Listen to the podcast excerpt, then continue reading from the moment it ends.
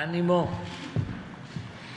Bueno, vamos eh, este viernes que está por finalizar la semana y vamos a hacer una gira por el estado de Guerrero.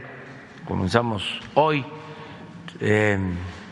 por la mañana, vamos hacia la montaña de Guerrero y vamos a la Costa Chica y vamos a terminar en Acapulco.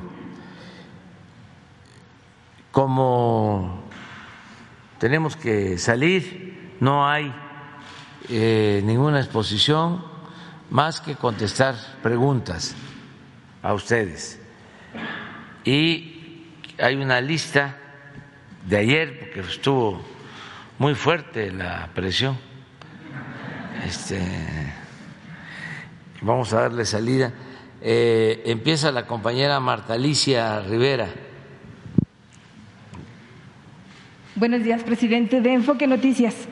Bueno, yo quisiera preguntarle mm, qué va a hacer el gobierno una vez que se determinó que todavía no puede recuperar eh, la categoría 1 la aviación mexicana, que podría ser hasta fin de año pero en las observaciones que hace la FA determina que pues son asuntos o temas respecto a asuntos salariales, incluso consecuencias por el recorte presupuestal que ha sufrido y por lo tanto pues se ve limitada la aviación, los vuelos, todo esto y que pueda despegar por fin el, nuevo aeropuerto. Entonces, ¿cómo va que le dijeron y qué van a hacer?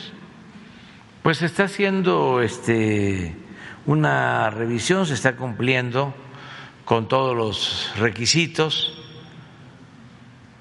y yo espero que no vaya a haber ningún problema. Desde luego se aprovechan, hay muchos intereses, empezando por los que no eh, nos quieren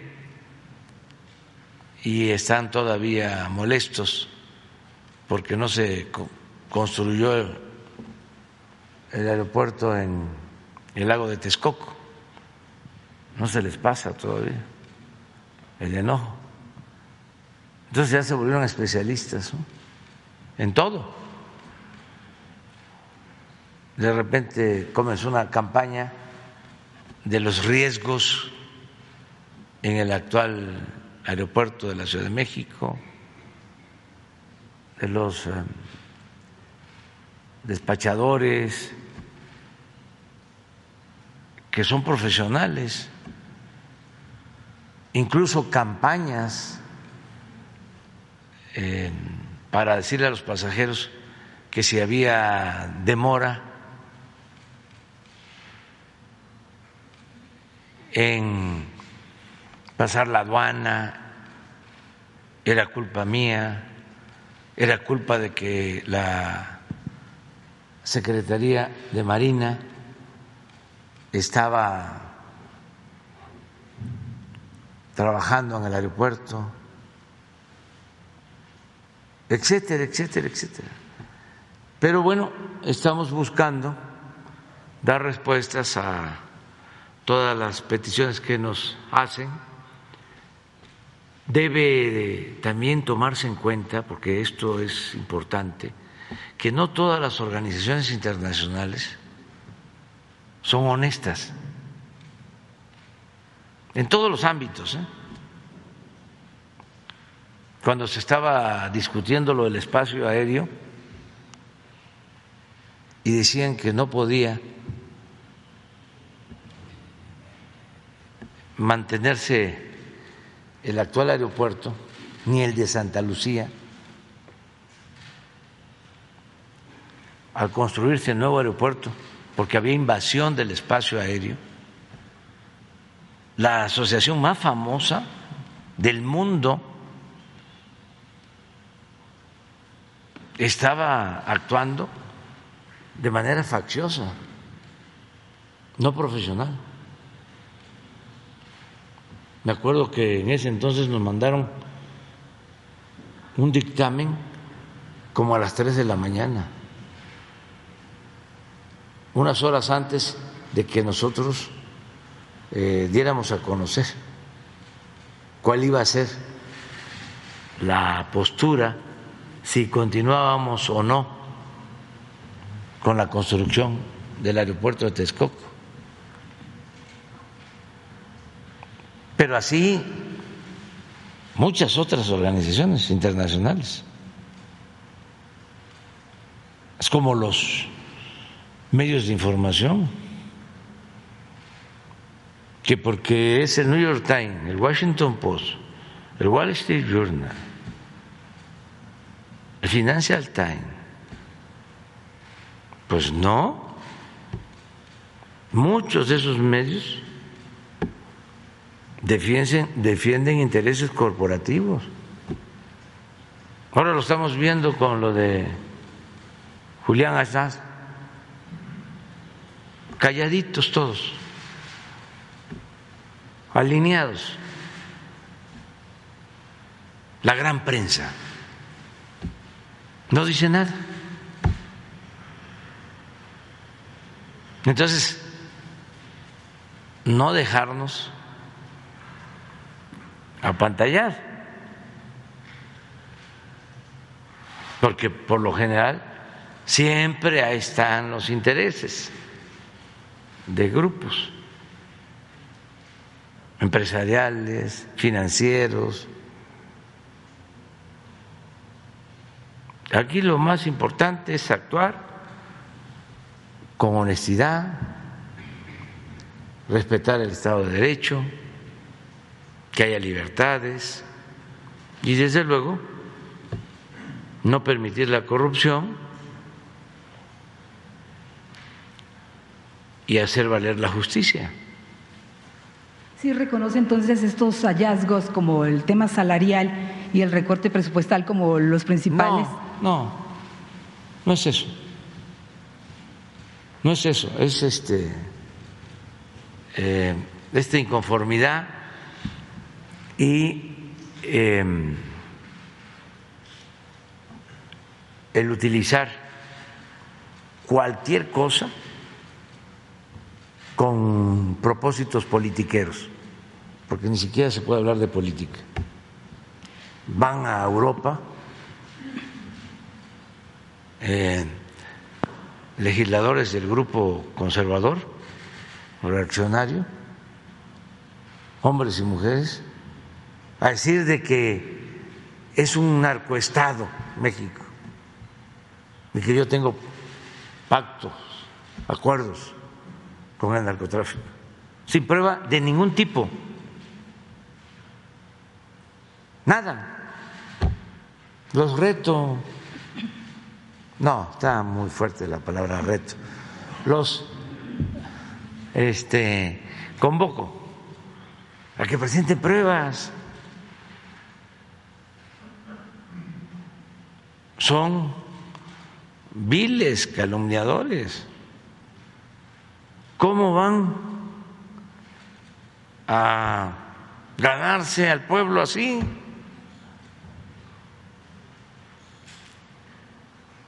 Antes sí funcionaba la máxima del AMPA del periodismo de que la calumnia cuando no manchaba tiznaba, pero ahora ya no.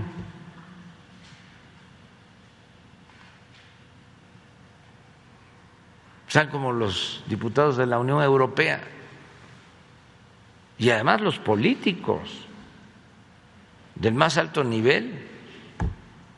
Miren lo que ocasionaron con la estrategia aplicada en la confrontación de Rusia con Ucrania, el daño que causaron que están causando. Hasta sus mismos pueblos, con razón, se les están volteando porque es el pueblo el que sufre, el que padece por la inflación, por la escasez de alimentos. por un mal manejo político, por la carga ideológica. No consultan Y se lanzan y luego quieren resolver todo con campañas mediáticas, diciendo que son malísimos los adversarios, son el demonio, satanizando. Si esto no es así, la política no es maniquea, no es de buenos y malos. Son circunstancias. Pero ahí está la Unión Europea, acusándonos a nosotros de que no respetamos la libertad de expresión, que se persigue a los periodistas, que hay asesinatos de periodistas. Y ahora con lo de Julián Assange, ni un pronunciamiento, nada, silencio. Actúan como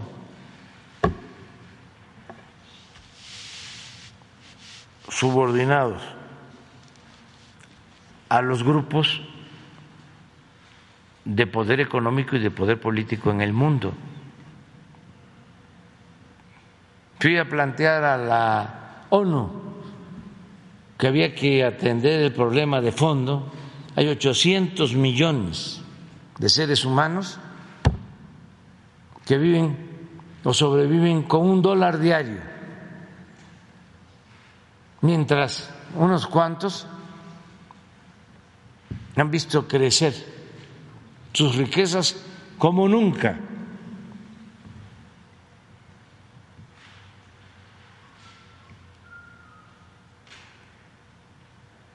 y no pasó nada. No se hace nada. Cuando la pandemia fue el colmo, propusimos la creación de un mecanismo para que la ONU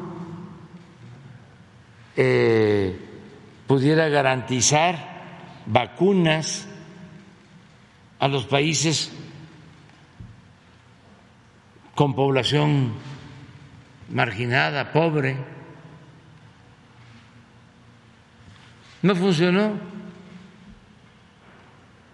Las vacunas fueron para los países con más ingresos, no para los países pobres. Esos se quedaron hasta el final.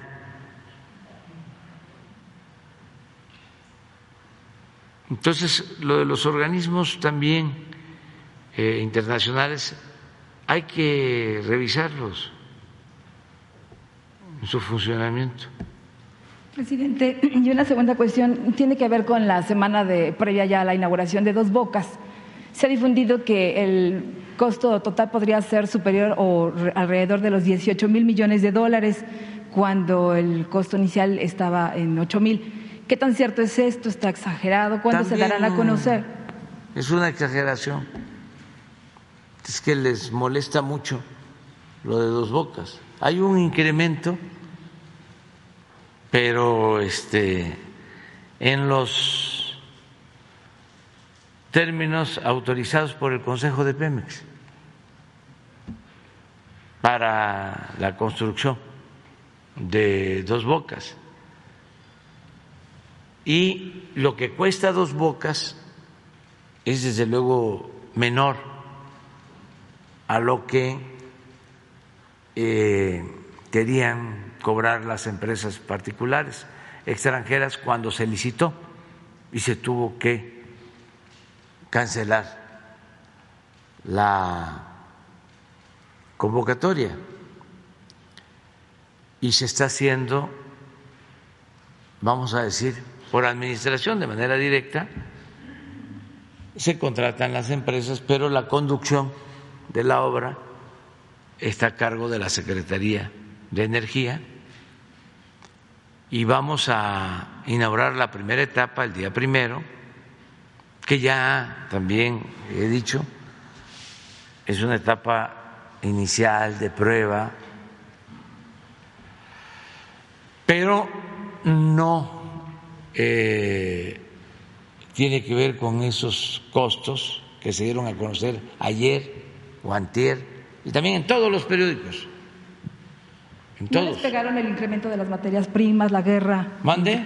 ¿No pegó también al proyecto el tema de los incrementos? Un aumento, pero no 18 mil millones. Pues como un 20, 30%. O sea, mm, va Menos a salir de 10 mil. como, eh, sí, 11, 12. 11 o 12. Este, incluyendo IVA, o sea, se ajusta a lo que autorizó el Consejo de, de Pemex. Y esto lo revisa Hacienda y lo revisa también la función pública y está en el rango. Pero ayer se desataron todos. Ahora, imagínense, eh, no solo eh, querían más dinero las empresas para construir la refinería de Dos Bocas, sino que no entregaban en este sexenio la refinería. Nosotros ya vamos a tener la refinería. Va a empezar el periodo de prueba, yo espero que para finales de año, principios del año próximo, ah, porque eso es lo otro también, están diciendo que no va a haber producción hasta el 25. No, vamos a producir el año próximo a toda la capacidad en dos bocas y vamos a lograr nuestro propósito de no comprar gasolinas en el extranjero, de ser autosuficientes. Puede ser diciembre, puede ser el año próximo, es un periodo de pruebas. Cuando se inauguró la última refinería que se hizo en Salina Cruz. Creo que llevó como un año de periodo de prueba. Esto en 1982, porque es un proceso de integración. Ahora que vamos a ir se van a dar cuenta de lo que es. ¿No tienes una foto de la refinería? ¿Cómo está? Es una gran obra para procesar 340 mil barriles diarios. Vamos a producir en esa refinería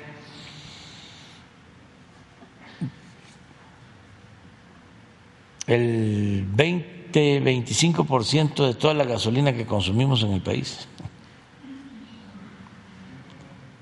Y les comento algo para ver si este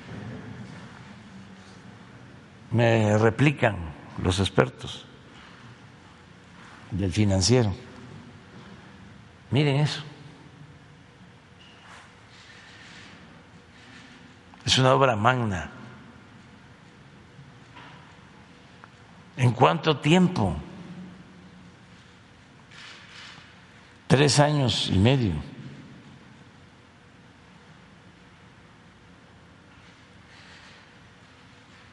En dónde hacen eso? ¿Qué lugar del mundo?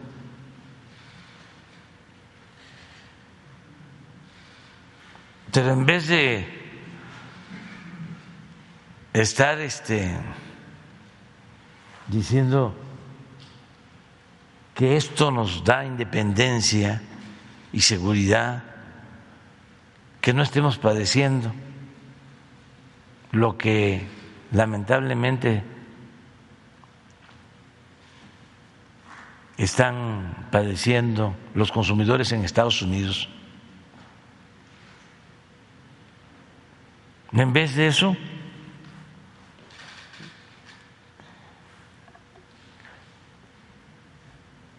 atacar.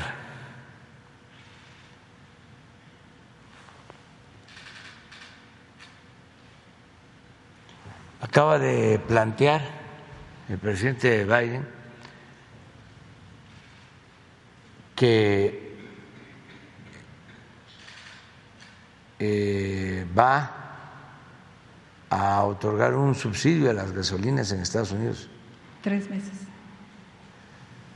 Y ojalá y se lo aprueben porque tiene que pasar todavía al Congreso. Y con todo respeto, hasta los legisladores de su partido no le ayudan. Hay un señor ahí. Menéndez. Menéndez, ya es hasta escritor del Reforma. que es de su partido, pero como son 50 senadores, 50 y 50, miren, ahí está Bob Menéndez, de ayer, en el Reforma, este señor amenaza y chantajea. Este fue el que influyó más para que no se invitara a todos los países de América a la cumbre, amenazando que si se les invitaba, él dejaba de votar por los demócratas.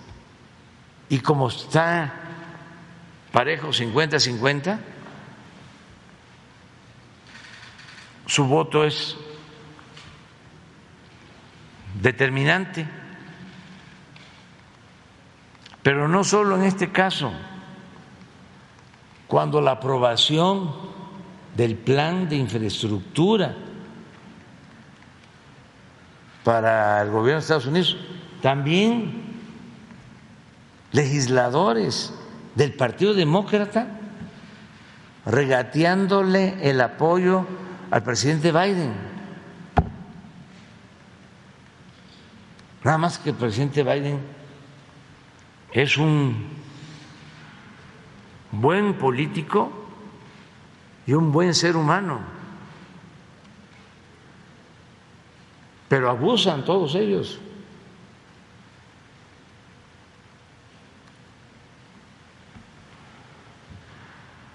Puro ventajoso.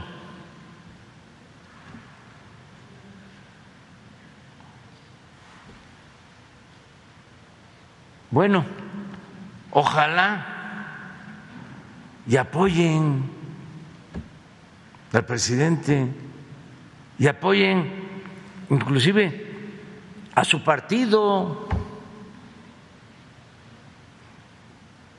Ellos están llevando a el fracaso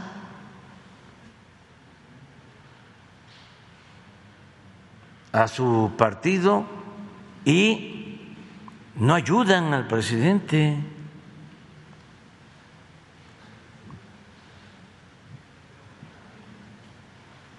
Ojalá y pronto aprueben lo del subsidio. Hay un asunto de fondo, una vez aquí lo tratamos, pero esto, decía yo, tiene que ver con el debate con expertos. ¿Se acuerda que decían que para qué el petróleo? ¿Y para qué las refinerías? Había un político mexicano, conservador, joven, muchacho todavía, que decía que ya venían los carros eléctricos ¿Y por qué nosotros apostábamos al, al petróleo y a las refinerías? Pues eso mismo, en abono a esa opinión,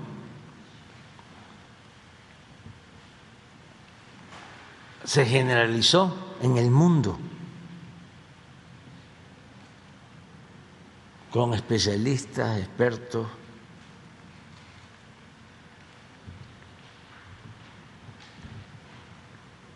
empresarios, políticos, y se dejó de invertir en refinación. Lo mismo se dejó de invertir en plantas de liquefacción y en transporte de gas. Y ahora, ¿qué sucede? que se puede tener crudo, pero ¿cuánto lleva rehabilitar o construir refinerías?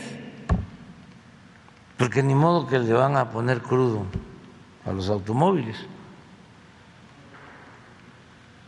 Y lo de que los carros iban a ser eléctricos, pues ya lo son en algunos lugares de Estados Unidos pero en una proporción menor. Eso lleva tiempo. Por eso no se debe elevar la técnica a rango supremo cuando se trata de gobernar los pueblos. Es necesaria la política el noble oficio de la política, la política que es manejo de los tiempos, entre otras cosas. Entonces ahora, ¿cómo se lleva gas a Europa si no hay plantas de liquefacción?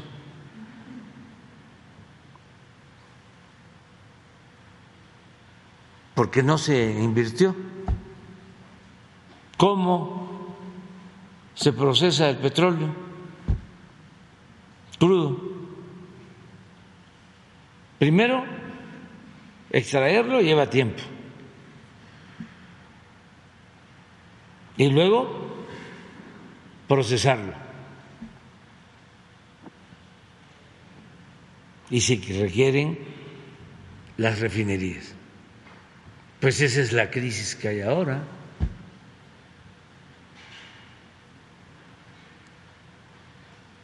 Entonces, eso es lo que puedo decir de dos bocas. Nosotros actuamos de manera precavida y tenemos ya capacidad para producir el doble en las seis refinerías que existían. Estamos por iniciar las pruebas en la refinación de refinación en Dos Bocas compramos Deer Park también para 340 mil barriles y ya estamos trabajando, ya se iniciaron los trabajos en una coquizadora también para producir gasolina y estamos a punto de iniciar otra coquizadora para procesar todo el petróleo crudo en México, todo lo que se extraiga, cerca de un millón novecientos mil barriles, y todo convertirlo en gasolina, en diésel, en turbocina y ser autosuficientes, todo dedicado al mercado interno. Y eso mismo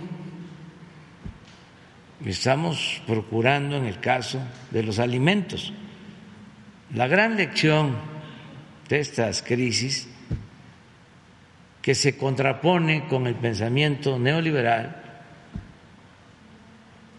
es que debemos de buscar la autosuficiencia energética, la autosuficiencia alimentaria, producir en México lo que consumimos. Y digo que esto es contrario a la política neoliberal, porque para ellos en un mundo globalizado se puede comprar afuera, así decían, lo que se necesitara. Pues sí, pero imagínense que estuviésemos comprando toda la gasolina afuera o todo el maíz blanco afuera o el trigo, todo afuera. O todos los fertilizantes afuera. Nada más el costo del transporte, de los fletes, el incremento que ha habido en los últimos tiempos. Si se produce aquí, pues nos ahorramos los fletes. Ese juicio práctico, de sentido común. Pero esto no era parte de la política neoliberal. Esto no se los enseñaron a los economistas en las universidades del extranjero donde se graduaron con maestrías o doctorados. Presidente, pues dos cositas nada más. Ayer que el Banco de México en su política monetaria decidió un apretón a las tasas de interés, al 7,75 ya se ubican, no se descarta que lleguen al 9,50 a final del año.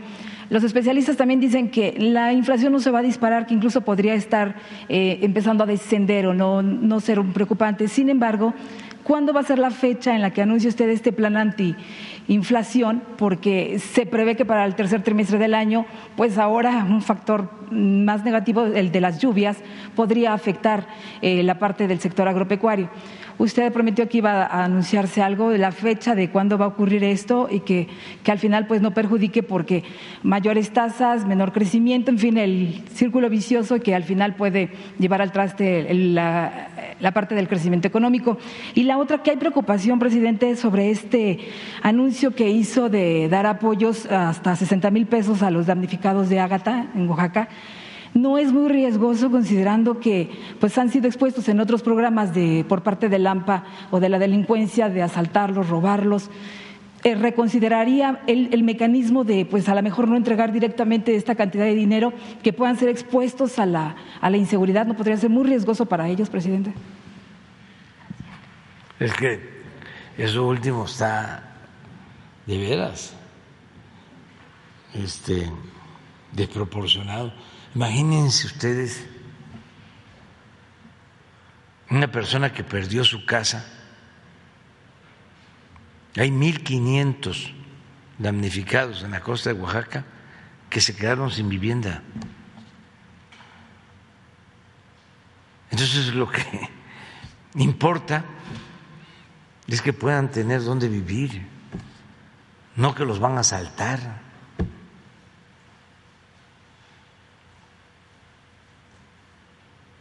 Sí, desde luego que hay que cuidar que no los roben, pero además ahí no hay problema, la gente es muy fraterna, muy solidaria, es parte de lo mismo, ¿no?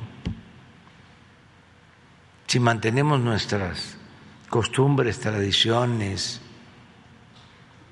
en nuestros pueblos, en el México profundo, hay muchos valores, no hay corrupción no hay maldad, aunque me cuestionen de que siempre defiendo al pueblo bueno. No, los corruptos están arriba. No es cierto eso de que la corrupción es parte de la cultura del pueblo de México. No, eso es falso, completamente falso. Otra gran mentira. Entonces lo que estamos haciendo es ayudando, porque necesitamos que tengan sus casas. Y se cuida para que eh, no les roben, pero los ladrones no están ahí, en esos pueblos no hay ladrones. Andan por ahí cerca, pues, pero... y llegan nada más de vez en cuando. Pero no son ladrones, no hay problema. Y lo otro, también lo mismo, suben las tasas. Yo respeto la autonomía del Banco de México, pero como que ya deberían de pensar los técnicos en otra fórmula.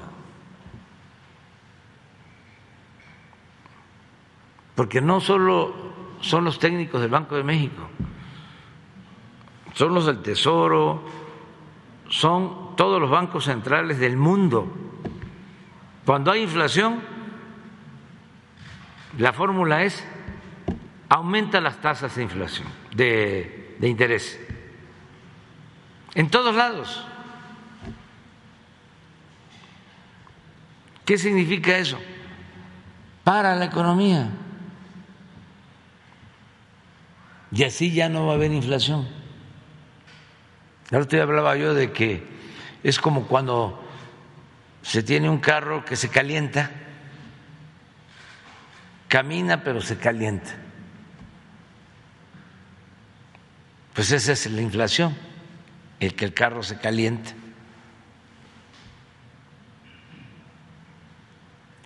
Entonces, para que el carro no se caliente, se apaga ya no camina.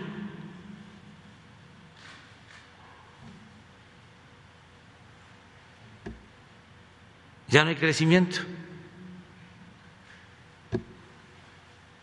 Esa es la gran invención. Por eso hablo de que son técnicos que se creen científicos. Entonces hay que buscar otras opciones. Y hay que regresar a la idea original de que los pueblos progresan fundamentalmente con producción. Que eso es lo básico, producir, no apostar todo al mundo financiero, a la especulación. Se requiere impulsar la actividad productiva en todo el mundo. Pero bueno, nosotros somos respetuosos de la autonomía del Banco de México. Y también ayer los expertos diciendo, es el aumento de tasas más elevado de los últimos 20 años. A ver si no tienes ahí el universal. Todos. Pues no es cierto. Son unos mentirosos. ¿Cómo van a tener lectores así? Nada más hay que advertirle a la gente porque si no, le dan gato por liebre, con todo el respeto a nuestros queridos gatos.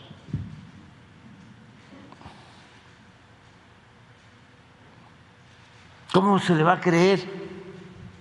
¿Saben cuánto, eh, en cuánto estaban las tasas cuando llegamos nosotros al gobierno? En ocho. Creo que ocho punto cinco. A ver, en diciembre del 18 o enero del 19, noviembre, diciembre, enero del 18, cuando llegamos.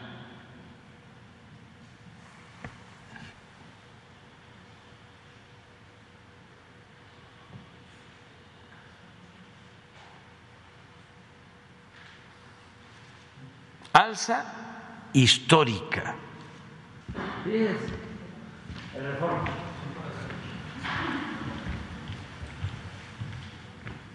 De tasa de interés. ¿Puedes poner, no tienen la información?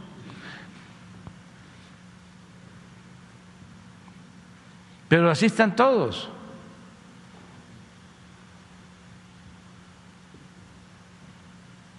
No, este estaba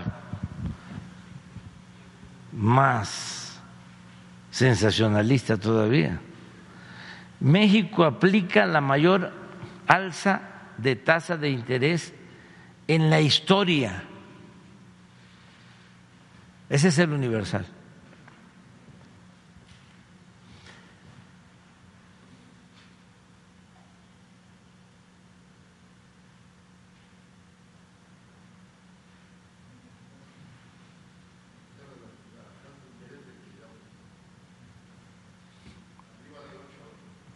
Miren, aquí llegamos.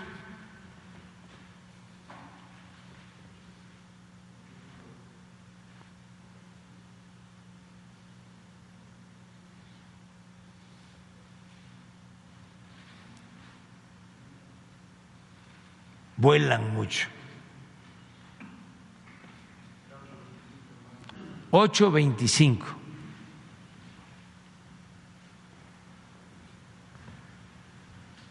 Y en el caso de la inflación, a ver, aumentó de 7.7 a 7.8.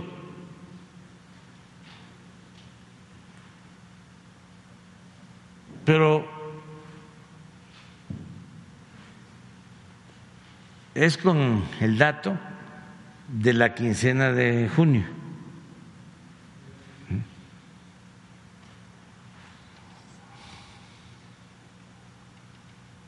Sí, aquí está. 788. ¿Por qué no pones la tabla? Todavía eh, no se tienen los datos de la primera quincena en el mundo, pero sí les puedo decir que la inflación en México es más baja que en Estados Unidos y que en Europa. Pero eso no es nota.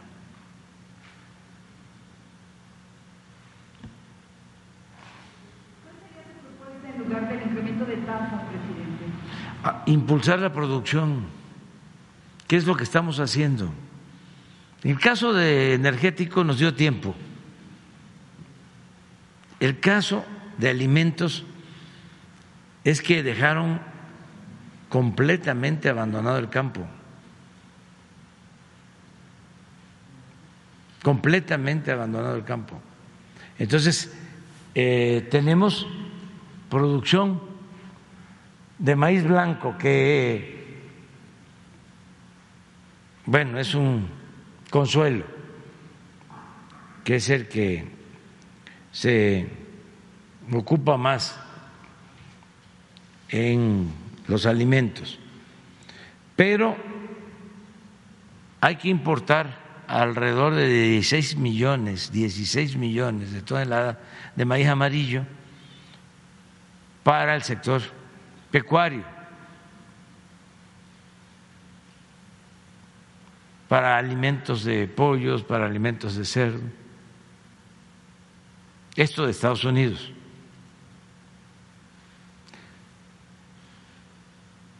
Ahora que voy a Estados Unidos, que voy a tener una entrevista con el presidente Biden, le quiero hacer una propuesta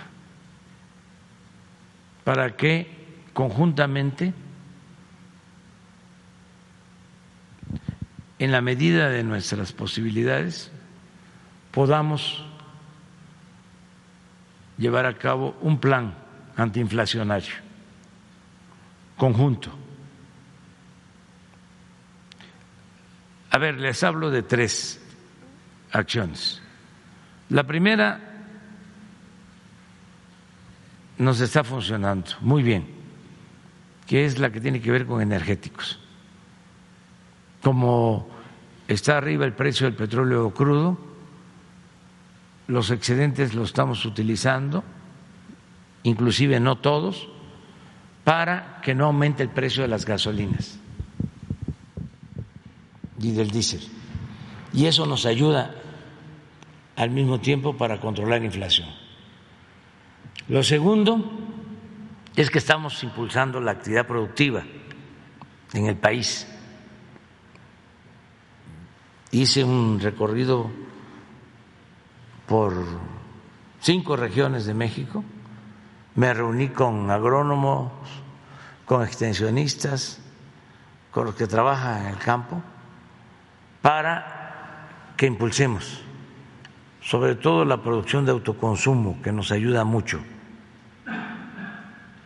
Y se están reconvirtiendo algunos programas que ya teníamos para el campo. Por ejemplo, el Sembrando Vida, que es para árboles frutales y maderables. Estamos planteando que se inicie con cultivos básicos, con maíz y frijol, que se intercalen eh, cultivos básicos, sobre todo maíz y frijol, en el Sembrando Vida. Y vamos a beneficiar a 800 mil productores con fertilizantes gratuitos. Todo esto nos va a significar más producción. Adicionalmente, hicimos un acuerdo con distribuidores y dueños o gerentes de tiendas departamentales para eh, cuidar que no aumenten los precios de una canasta básica. Y eso está funcionando lo hemos logrado. Y quiero aprovechar para agradecerles a quienes están participando en este plan. Muchos distribuidores, muchas tiendas de autoservicio que están respetando precios, que no están abusando. Y aquí los eh, lo evaluamos los lunes con el quién es quién en los precios, el precio o el costo de la canasta básica y todos este, están cumpliendo, unos más, otros menos, pero eso es muy importante también, es parte del plan antiinflacionario. Y ahora en Estados Unidos, eso es lo tercero, quiero hacer una propuesta.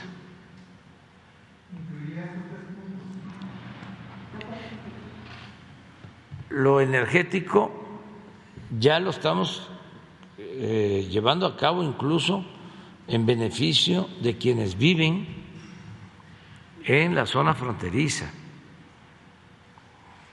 Este, hay estadounidenses que ya están eh, abasteciéndose de gasolina en México, porque es más barata, y tomamos la decisión de mantener los precios y de permitir a todos que carguen la gasolina. Pero también de parte de Estados Unidos queremos que haya una contribución a la economía de nuestro país, que ese es el plan antiinflacionario conjunto que voy a proponerle al presidente Biden.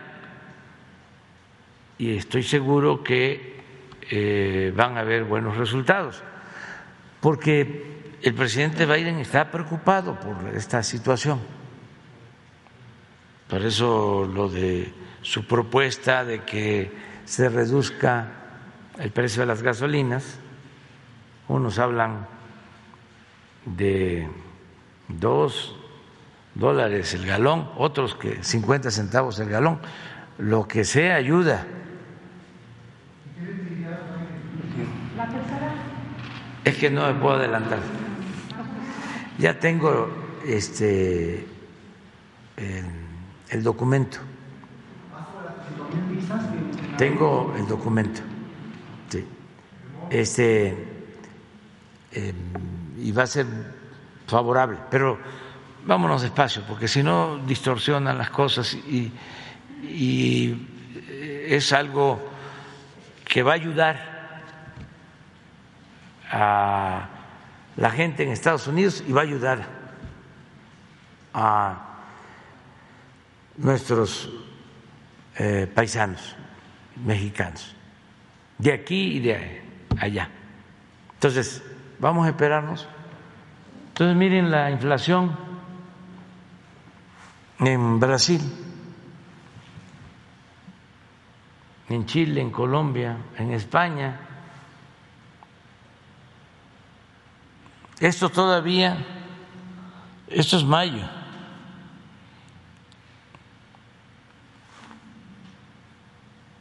Estados Unidos, Alemania y México. Y México sube de 7.6 a 188.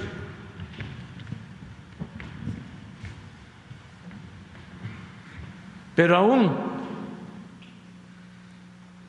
de 188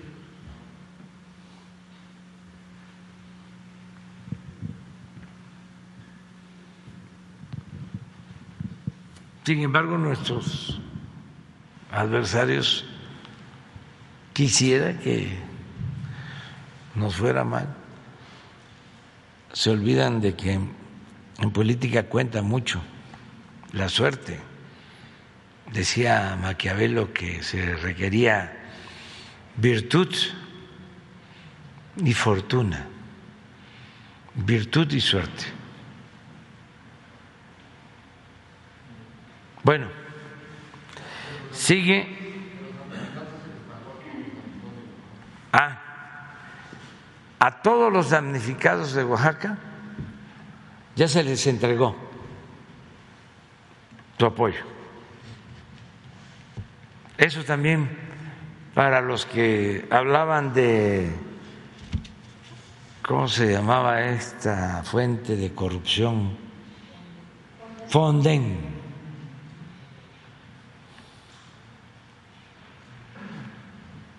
en muy poco tiempo ya tienen sus recursos, de manera directa. No están esperando que los proveedores que habían en gobernación y los gobiernos compraran a precios elevadísimos las cosas y al final ni les llegaba nada a la gente. Alberto Marroquín.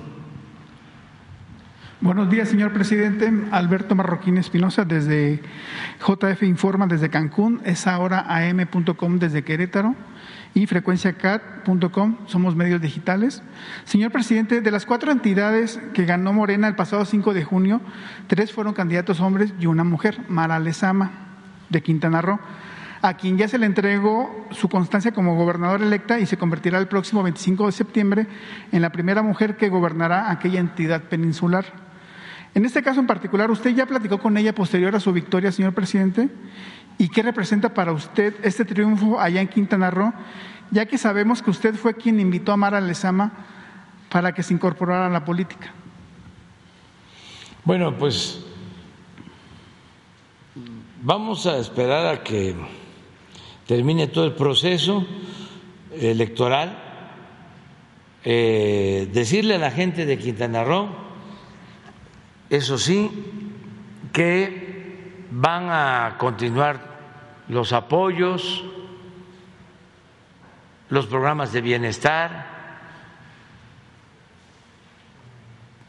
es decir, la pensión a adultos mayores, la pensión a niñas, niños con discapacidad, la producción para el bienestar, el sembrando vida, el apoyo a pescadores, las becas estudiantes, el programa de jóvenes construyendo el futuro. Se está ayudando en todos los municipios.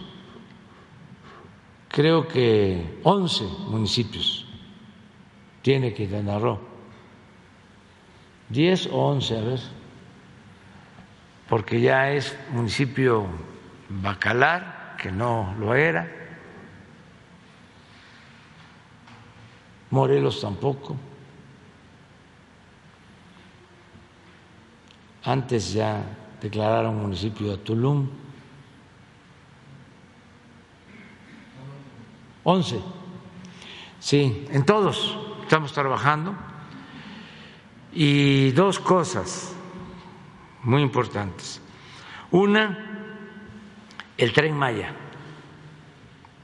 que va a comunicar completamente al Estado,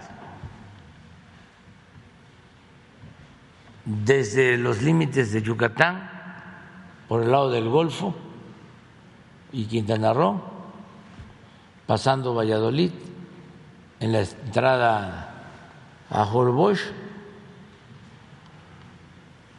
a Cancún, Tulum, Felipe Carrillo Puerto, Bacalar, Chetumal, Calakmul, es decir, Espujil,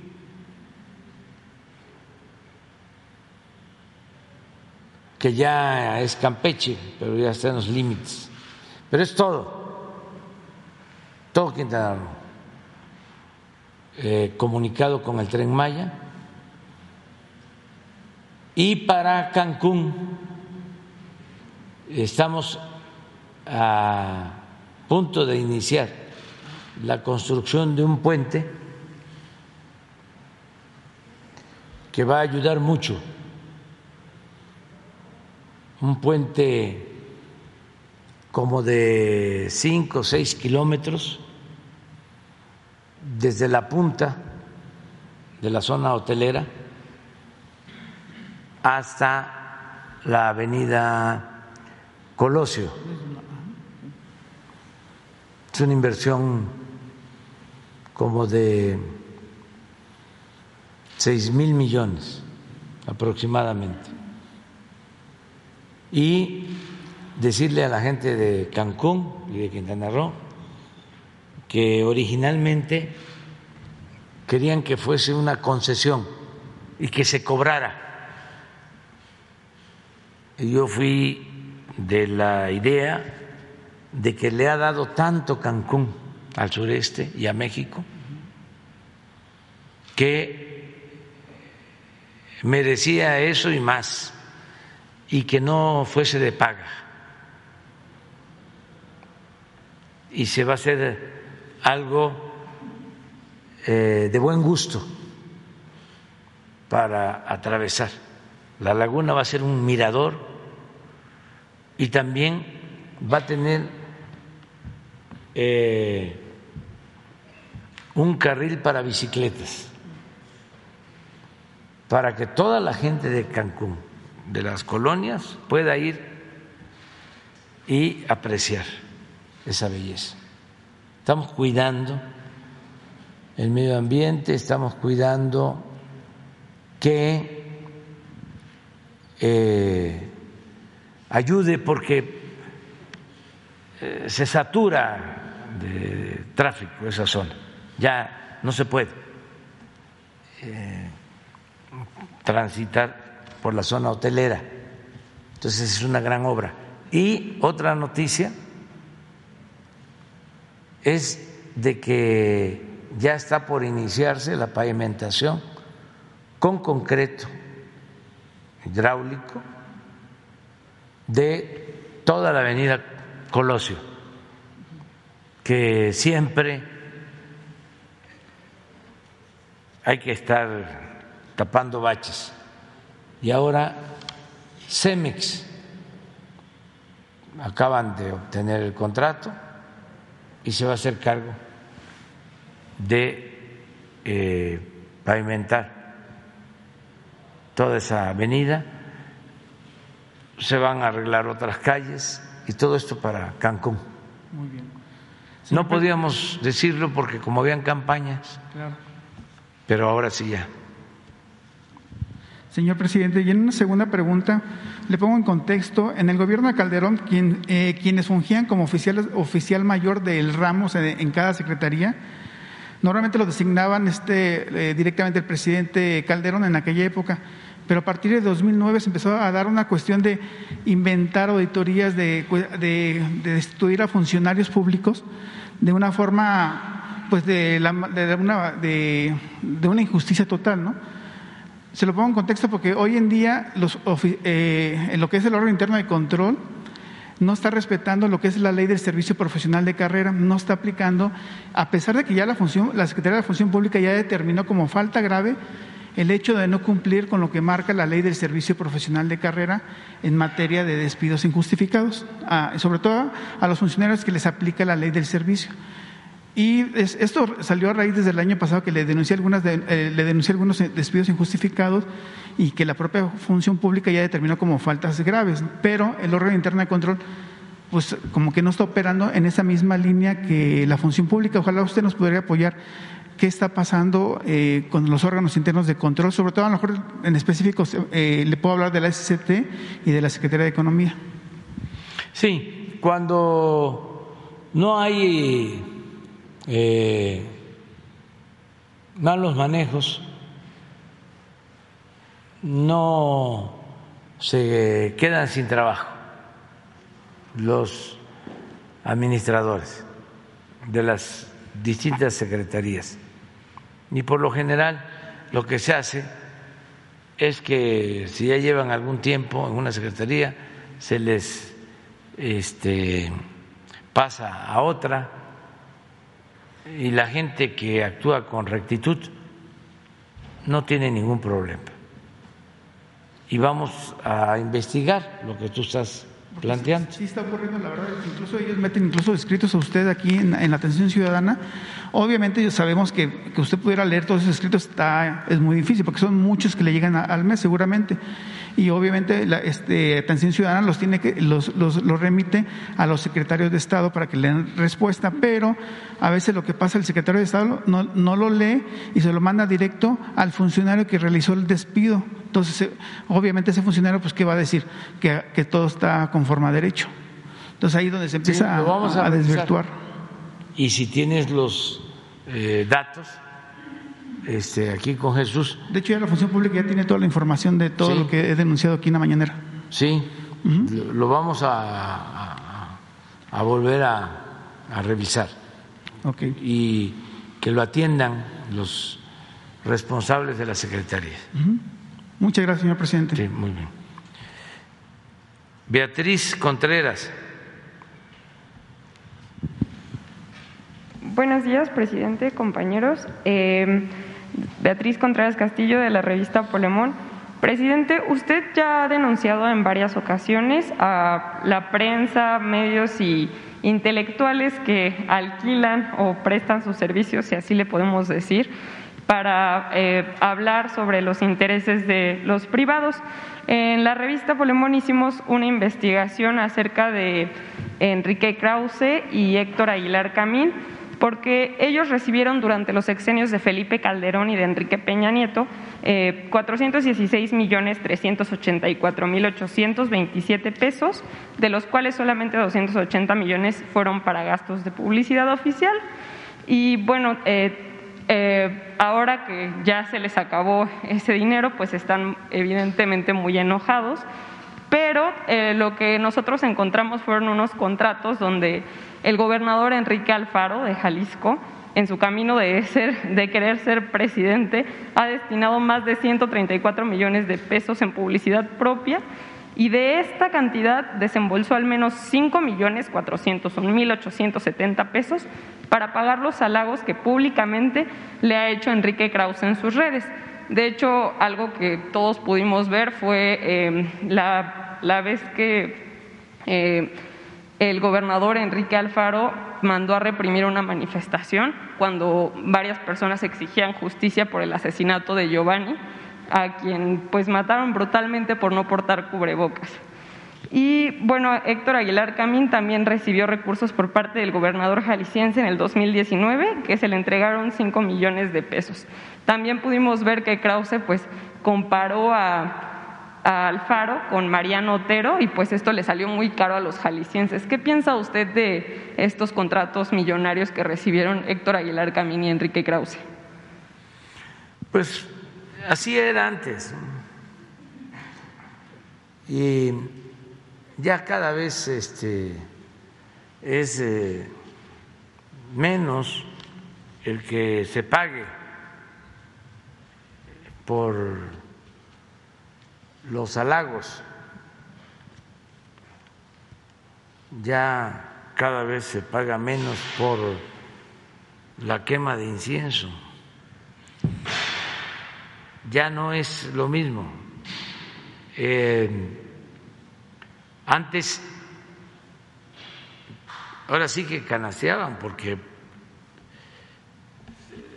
sacaban del gobierno federal sacaban de los gobiernos estatales, sacaban de los organismos autónomos, todo lo que era, por ejemplo, cultura, universidades, y además sacaban de las asociaciones empresariales. Les daban incluso empresas, corporativos. Entonces ya no es lo mismo. Sigue habiendo financiamiento, pero es menor. Lo que falta por transparentar es el dinero que reciben asociaciones como las de Claudio X González del gobierno de Estados Unidos. Eso todavía no está claro.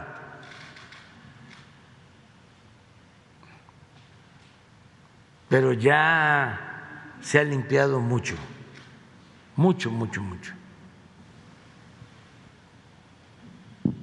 y por eso pues es el enojo, pero imagínense cuánto ahorro.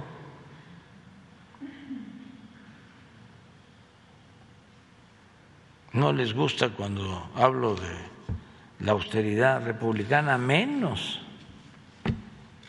cuando hablo de que la fase superior de la austeridad republicana es la pobreza franciscana.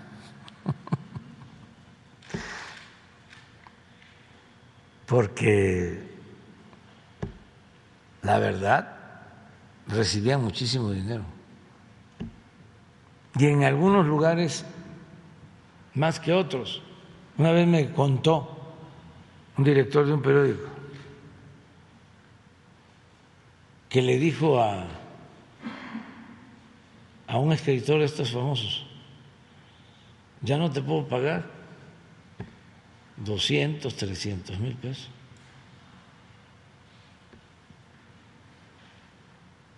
Ya no puedo pagarte tanto.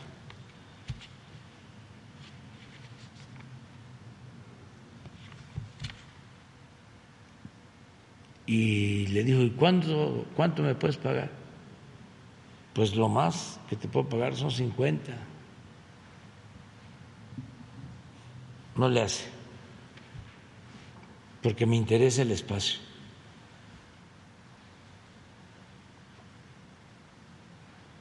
O sea, porque el espacio le permitía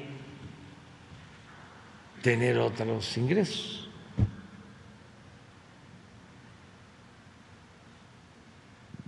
pero de 300 a 50.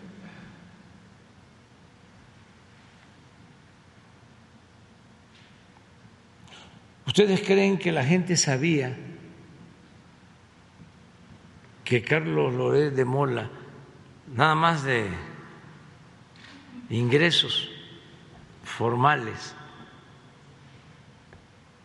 recibía tres millones de pesos mensuales?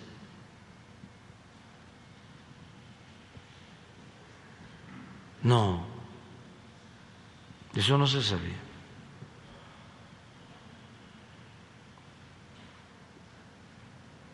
Y hay otros que recibían más, mucho más.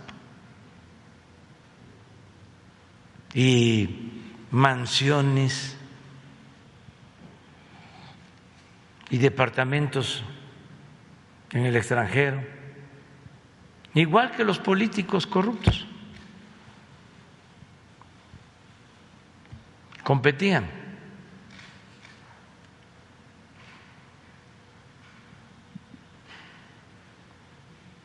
Entonces vamos avanzando.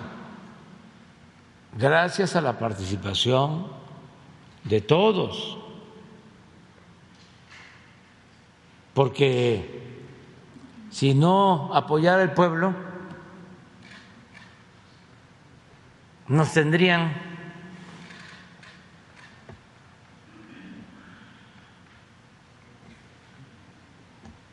Bocabajeados, sometidos. Pero como hay apoyo del pueblo, aunque le sigan con las campañas de calumnia, de mentira, el sensacionalismo.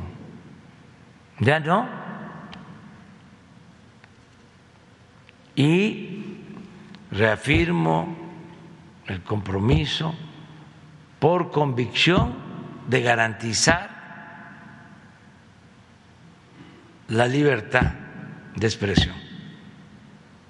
Nadie va a ser censurado ni mucho menos perseguido, reprimido.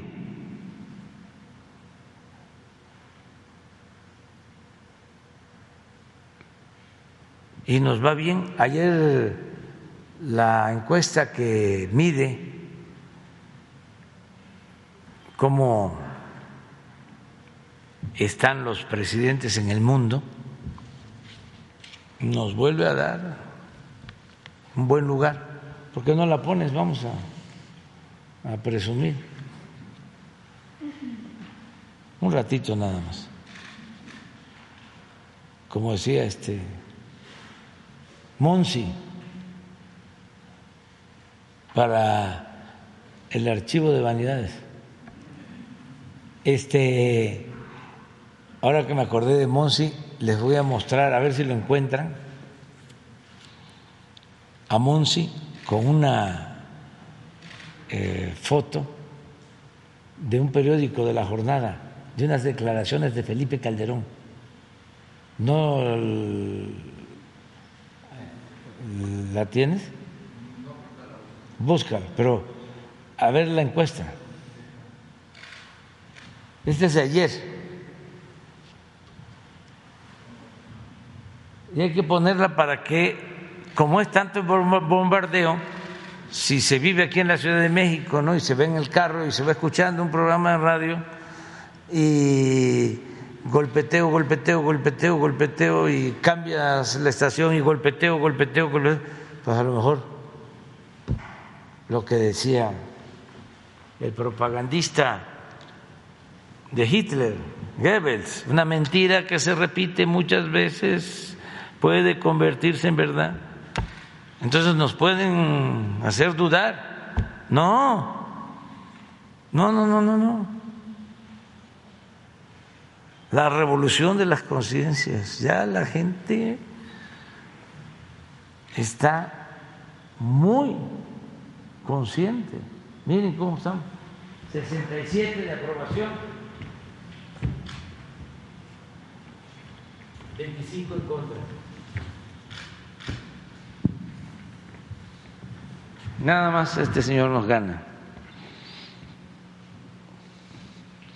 Modi, 76-19, presidente de la India. Y de los aprobados, a ver, bájale, sin, sin dar nombres.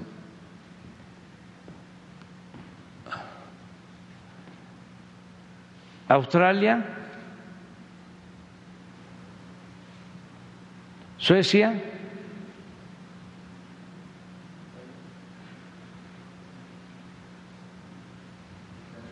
Italia, eh, eh, aquí está, ¿no? ¿No es eso?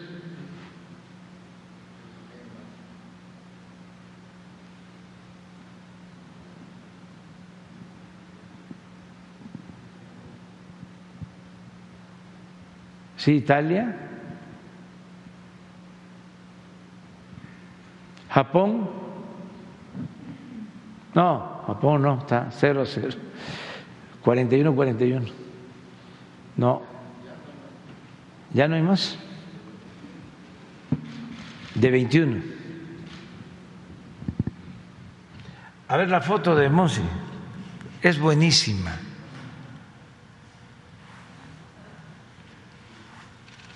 Ahí está Monsi. Ese era Monsi.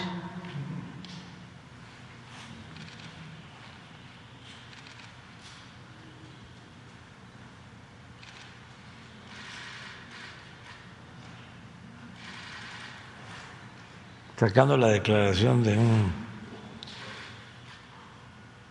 estadista.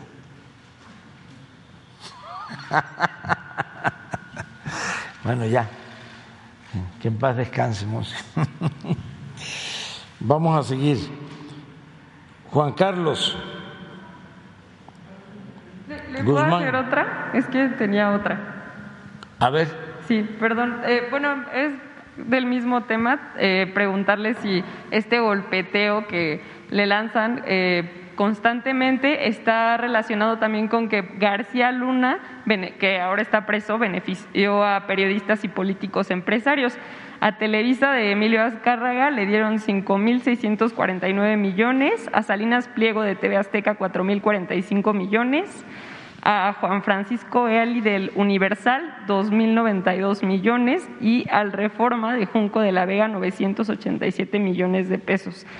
Además, eh, también el superpolicía favoreció a Carlos Loret de Mola, a Raimundo Rivapalacio, Carlos Marín, Ciro Gómez Leiva, entre otros personajes. Usted eh, pues haría un llamado a que la gente eh, pues se informe más porque con bueno con todo este golpeteo pues ahora ya no se les da estos recursos a estos personajes y por eso están muy enojados o qué le diría usted a las personas. Bueno, eso sobre lo que García Luna entregaba a medios. Lo cierto es que no hay eh, información probatoria, solo fue una acusación de los fiscales de Estados Unidos, pero no dieron datos o no se dieron a conocer los datos.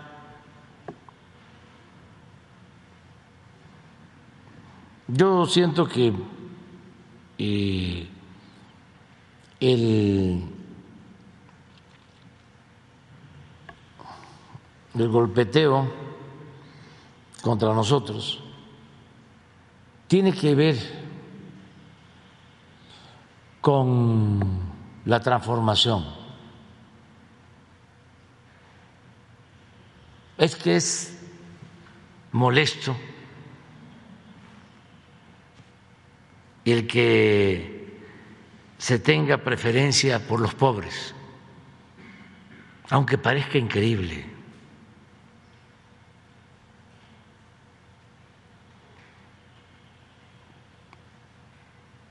Al conservadurismo le molesta mucho eso. Por eso lo de populismo, lo de paternalismo, todo lo que ellos cuando estaba en su apogeo el neoliberalismo, le entregaban a los de arriba, le llamaban fomento o rescate, como el caso del FOAPRO. Pero lo que se le da a los pobres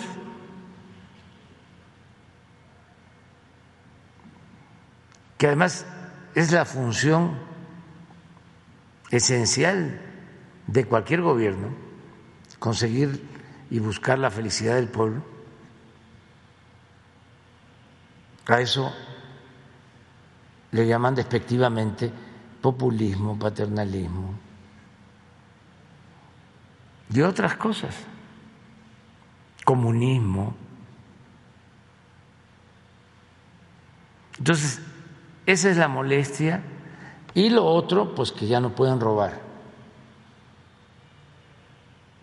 O para decirlo más amablemente, eufemísticamente, ya no pueden hacer negocios al amparo del poder público y negocios jugosos. Y les molesta muchísimo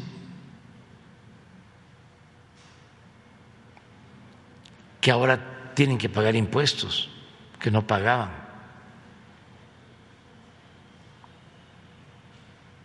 Cuando uno de estos potentados llegó al convencimiento de que tenía que pagar los impuestos que debía y que eran más de 10 mil millones de pesos, le dijo a la directora del SAT, los voy a pagar, pero lo que más me molesta es que lo va a decir en la mañanera. no lo dije.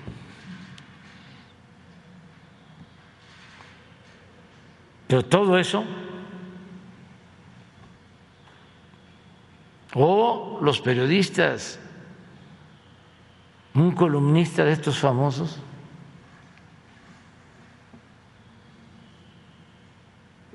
era ley lo que escribían.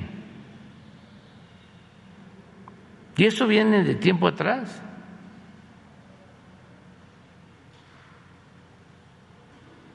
de las columnas. Los políticos se levantaban a ver el periódico para ver las columnas.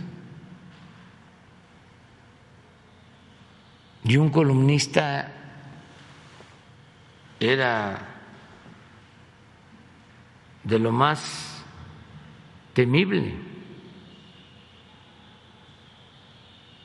Aplicaban la máxima de Maquiavelo de que era mejor ser temido que ser amado.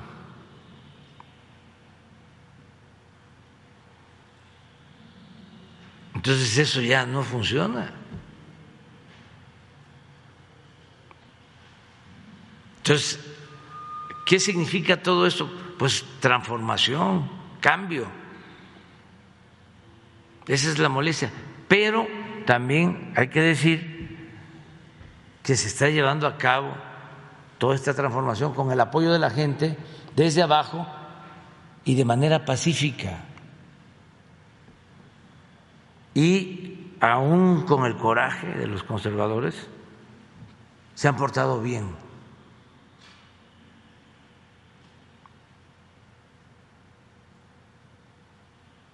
Porque no ha pasado de periodicazos y de este, reportajes y calumnias. Pero eso, con un pueblo consciente, no altera en nada la vida pública. Yo tengo la dicha enorme de que casi no han habido manifestaciones en contra.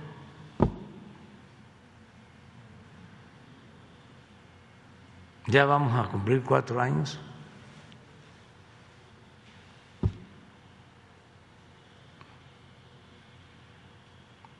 Y donde quiera que voy, hasta los que no están de acuerdo con nosotros, y además tienen derecho porque se debe de garantizar las libertades y no todos podemos pensar igual y hay que garantizar el derecho a disentir, porque eso es la democracia.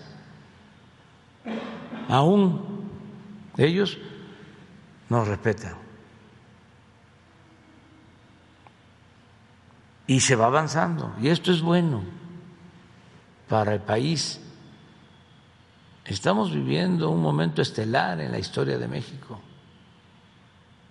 Por más eh, que digan este, qué barbaridad, cuánta violencia. Hay más em, homicidios ahora que cuando Felipe Calderón. Nada más que eso es una verdad a media y a veces las verdades a medias son mentiras completas. ¿No tienes ahí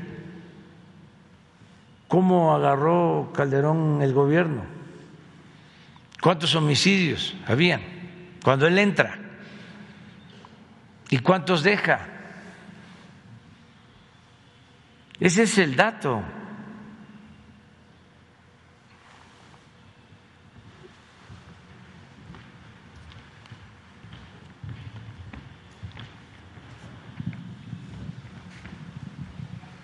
Él entra aquí a finales, diez mil.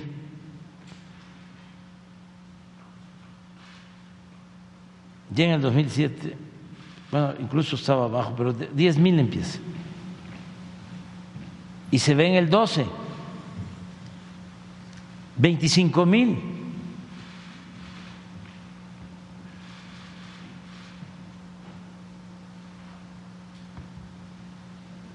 Y Peña, ah, pero este es el 10. Ah, no, aquí está el 2, 25 mil 900. De 10 mil a 25 mil. Más del doble.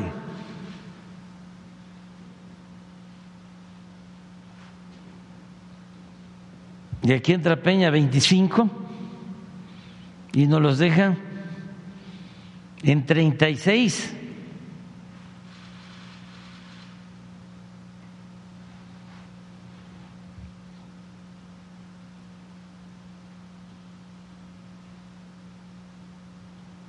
Y de 36 lo tenemos en 33 hasta el año pasado. Y yo espero que aquí esté más bajo. Pero esto no, no lo ven. Así no se analiza.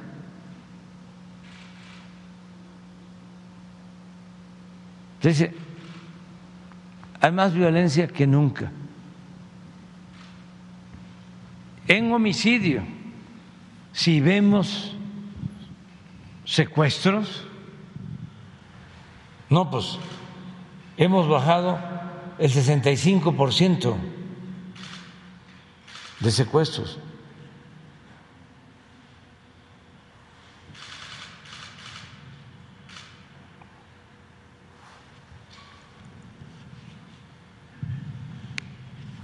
Entonces, eh, están muy molestos, pero tienen que irse acostumbrando. Ayer hablábamos del lamentable caso de los asesinatos en Chihuahua, de los dos sacerdotes y de el guía de turista, y seguimos ahí investigando. Pero ¿cómo el Papa? Sí.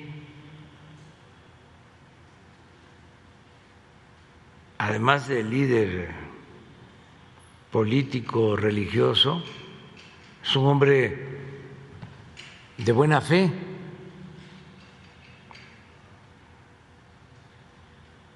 Porque pone su este mensaje, lamenta la violencia, cuestiona el que haya violencia, pero dice, la violencia no es el camino.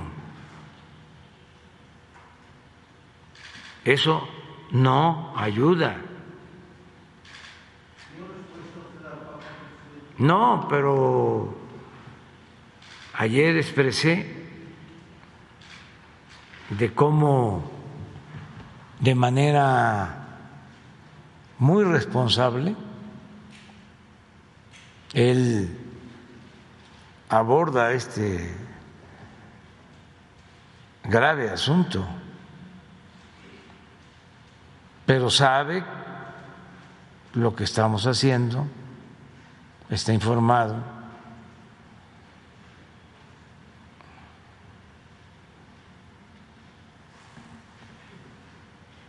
Aquí está. La violencia no resuelve los problemas, sino que solo aumenta los sufrimientos innecesarios. Así no piensa mucha gente conservadora. Ellos están en la idea de que el mal hay que combatirlo con el mal.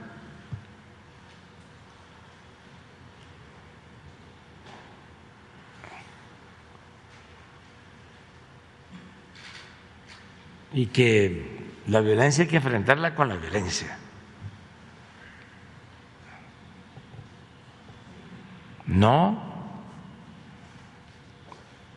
solo siendo buenos podemos ser felices. y atendiendo las causas.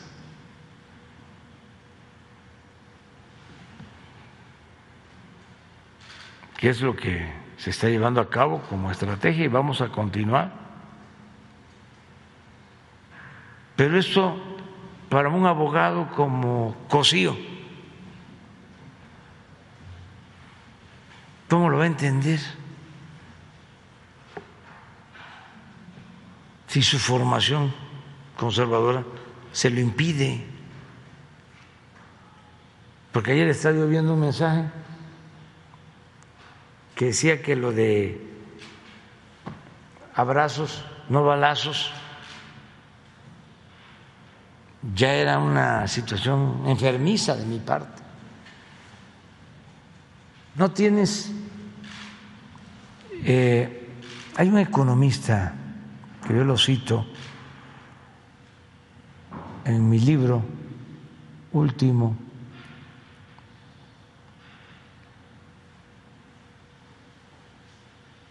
que habla sobre la violencia, nació en Canadá y murió en Estados Unidos.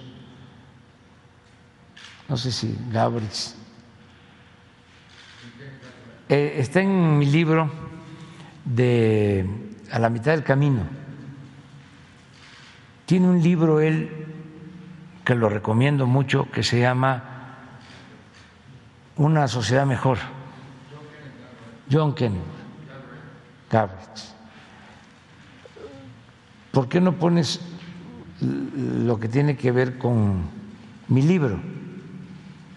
Eh, yo lo cito a él sobre este tema. Es un economista de primera, ya falleció, de los grandes economistas. Fue nominado al Nobel, no sé si se lo dieron.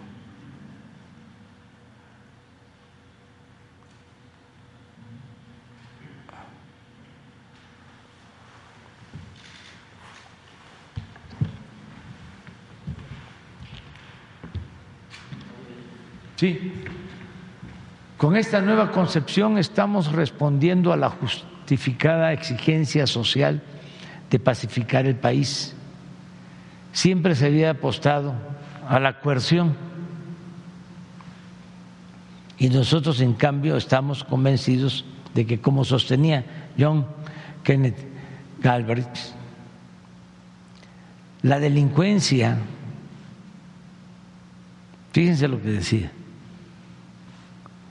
la delincuencia y la convulsión social de nuestras grandes ciudades son producto de la pobreza y de una estructura de clases corrupta que ignora o menosprecia a los pobres. La solución actualmente aceptada, así, el pensamiento dominante. Son las medidas policiales, el confinamiento de los individuos de tendencias criminales y la lucha cara y futil contra el narcotráfico. A un plazo más largo o más allá de cualquier plazo, la solución más humanitaria, improbablemente la menos cara, es acabar con la pobreza que induce al desorden social.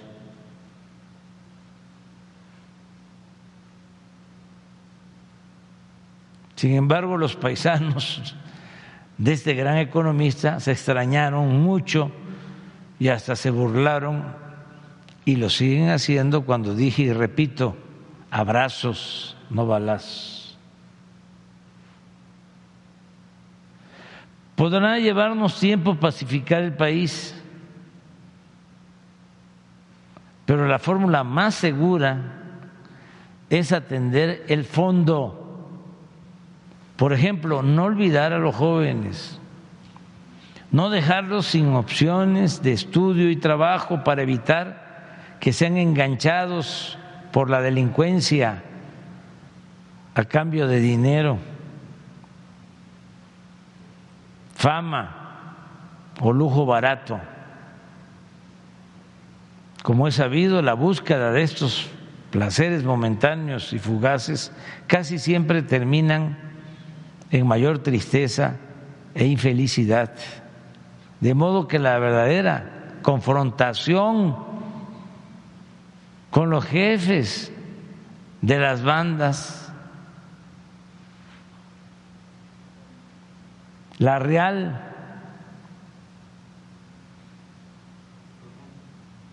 y profunda, la importante es evitar que se lleven a los jóvenes y dejarlos solos, sin un ejército de reserva para delinquir. Esta es nuestra estrategia, la he escrito. Y la voy a defender, la tengo probada. La paz es fruto de la justicia.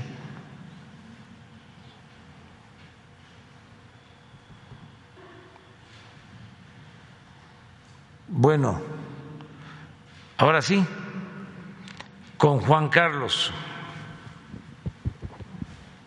Guzmán. Primera llamada.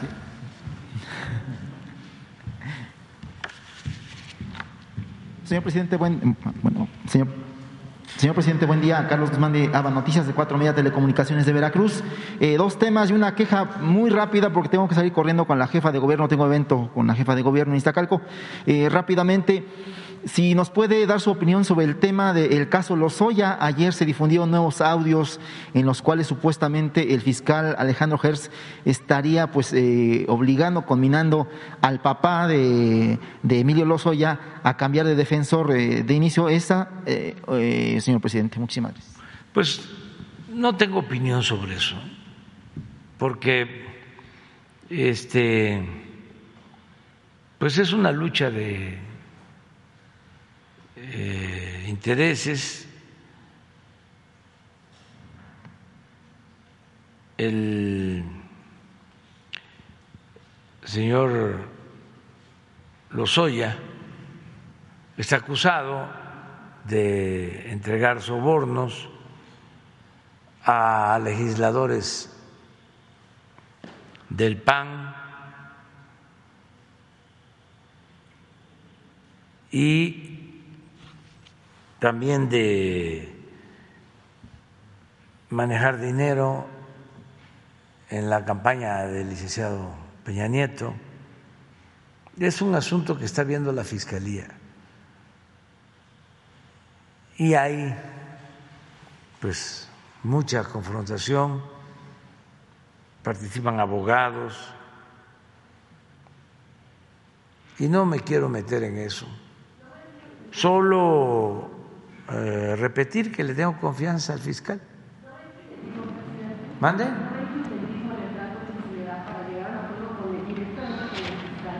No, es que este, yo soy de la opinión que se debe de buscar que haya eh, testigos protegidos acá se les llama criterios de oportunidad, porque lo importante pues es conocer lo que sucedió y lo más importante también es que reparen el daño.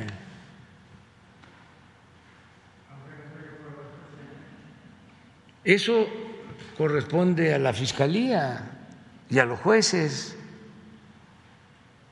pero si se roban dinero del presupuesto o cometen ilícitos que afectan la vida pública y se van a litigios y pueden estar en la cárcel un tiempo y luego salen y hasta se les devuelve el dinero, porque así era antes.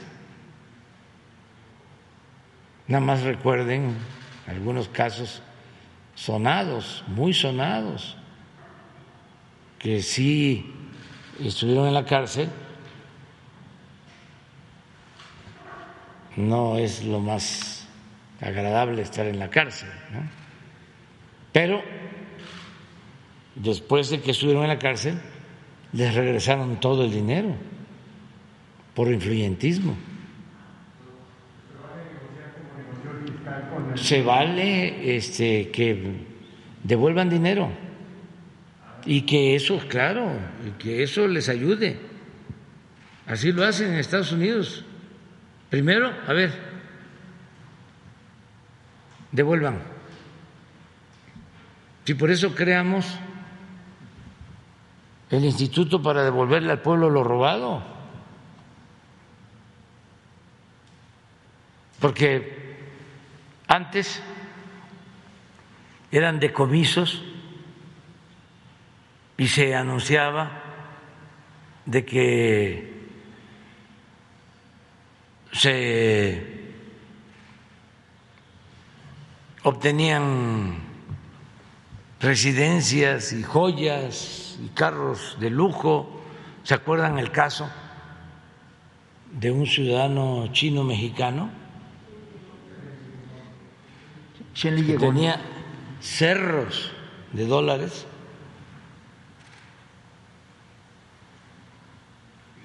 Hubo hasta una entrevista famosa, no sé cómo era, que le hicieron y que cuando lo amenazaron supuestamente, dijo, o cooperas o, o cuello. Entonces, luego no se informó bien sobre el dinero y eran creo que 200, 300 millones de dólares. No se hizo una investigación y apenas se logró rescatar una casa que se vendió y se le entregó el dinero a los deportistas creo que en el 2019. Pero es importante recuperar el dinero. Pero ya no presidente, como la candidata de Morena en San Luis Potosí a la gubernatura, que fue detenida y se la pasó eh, dos meses en el hospital, regresó 22 millones de pesos y salió pues muy fuerte caminando. Pues, pues, sí, debería de, además de eso, pues castigarse, pero antes ni los 22 millones.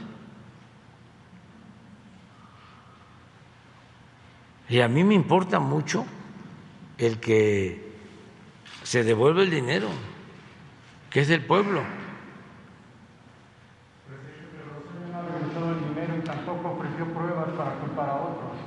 Pero eh, todavía no sale, ¿no? ¿O ya salió? No, confíen que lo hará. Yo sí, no pueden liberarlo si no repara el daño. Yo les platiqué aquí de un caso de una empresa petrolera famosa que entregó sobornos, fue denunciado como Debrecht en Estados Unidos y allá devolvió dinero y en sus declaraciones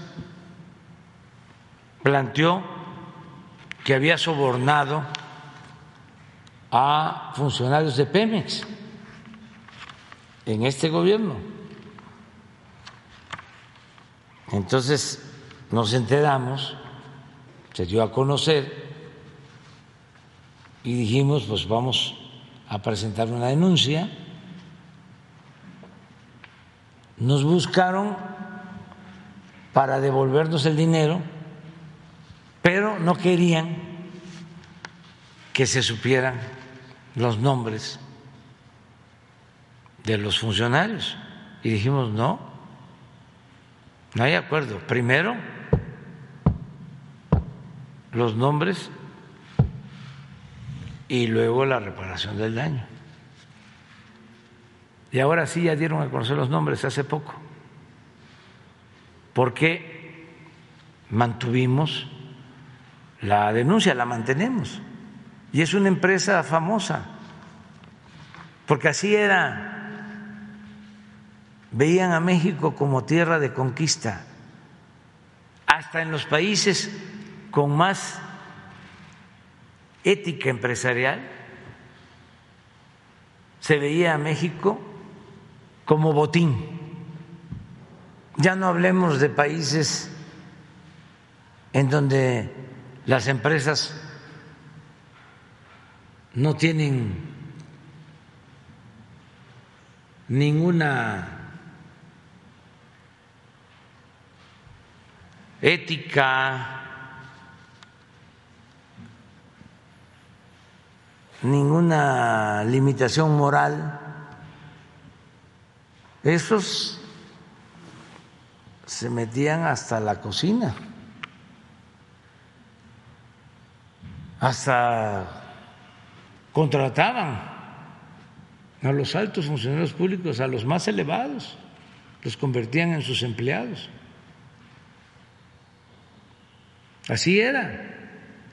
Entonces, en este caso, yo no veo este mal que haya arreglos para que informen. A ver, ¿cuánto distes? ¿A quién le distes? ¿De cuánto fue el de Falco? Y las autoridades que hagan la investigación y se fijen los topes este, de lo que tienen que pagar para reparar el, daño. Lo que hizo el señor Ansira, que aceptó devolver 200 millones de dólares. Lleva como 75 millones o 100, no tengo la información, ya devueltos y los abogados, porque ese era un grupo también muy especial, se anunciaban en las revistas. De esas famosas y frívolas, salían con trajes impecables. Bien, bien, bien este, arreglados. Y sus este, notas eran, no tengo a ninguno de mis clientes en la cárcel. Pues ¿cómo iban a tener a sus clientes en la cárcel si no era delito grave la corrupción. Y tenían una red de componendas y de complicidades. Eso ya no hay. ¿O lo han visto ustedes? Habían unos famosos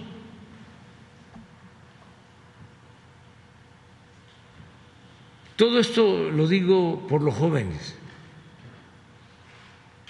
Y ojalá y los maestros en la prepa, en la universidad, sobre todo en las carreras que tienen que ver con ciencia social o con la ciencia social, traten estos temas, porque realmente Estamos viviendo tiempos de transformación, de cambio. Leí una síntesis este, leí eh, una transcripción de una conversación entre el fiscal y el papá del señor Lozoya. Esa es la de ayer. ¿Esa es? Esa es la de ayer, la de ayer justamente. ¿La de ayer? ¿Hay otra nueva? No, esa es la, esa es la reciente, la que ustedes... Ah, esa es la que leí. esa. Sí, sí, pero ya con eso, como dijo el del machetazo, ya con eso tengo. No, eh, este, mi trabajo es este atender todo.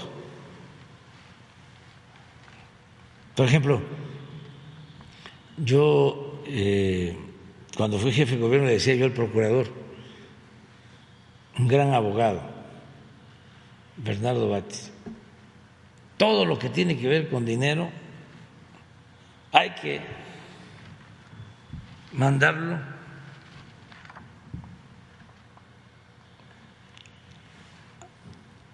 al Poder Judicial, civil, pleitos de herencia, porque tremendos, ¿eh? los pleitos por dinero arriba, incluso de familias, de pena ajena. Por eso digo que el dinero es como el diablo, o como la mamá del diablo, o el papá del diablo.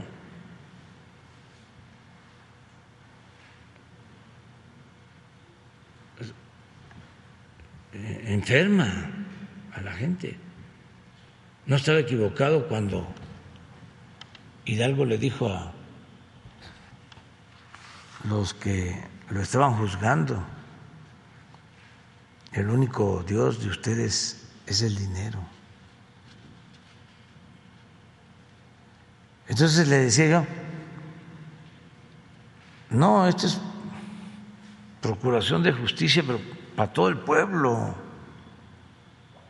no solo las tranzas de los de arriba, porque era muy común querer convertir asuntos civiles en penales. ¿Y saben por qué? Porque cuando es un asunto civil se va a un juzgado y tarda. Cuando es un asunto penal, aunque no debiera hacerlo, pero por el influyentismo, convierten el asunto civil en penal y va a la orden de aprehensión y detienen a la persona y como ya está detenida, pues entonces sí, cobran rápido y los abogados, con la influencia que hacen esa maniobra, reciben muchísimo dinero. Una vez nos descuidamos y uno de estos abogados, famosísimos, hizo una operación así de convertir un asunto civil en penal y se ganó como mil millones de pesos el abogado.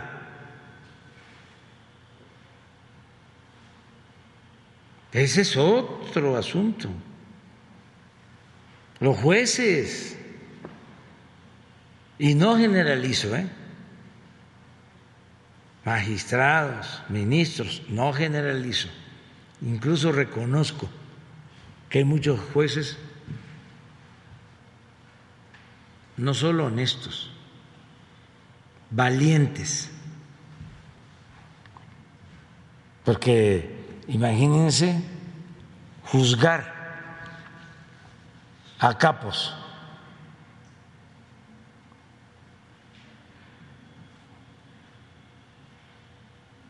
Sin embargo, hay otros que son trácalas,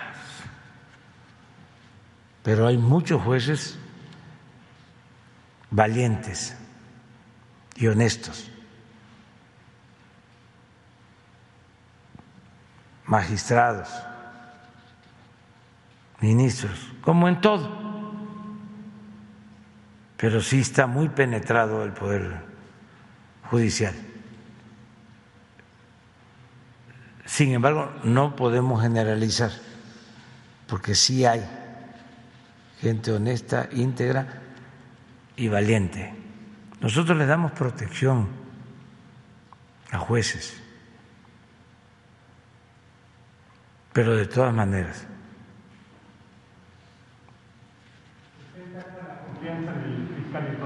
Yo le tengo confianza al fiscal. Ya nos vamos. Muy rápido, presidente. ¿Qué? Espérame, espérame, espérame, espérame. Te quedas para mañana. El lunes. Lunes. Sí, ahí terminas. Ok, sí, está bien. Es que me están esperando, la verdad. Y, te, y se queda Judith y Arturo.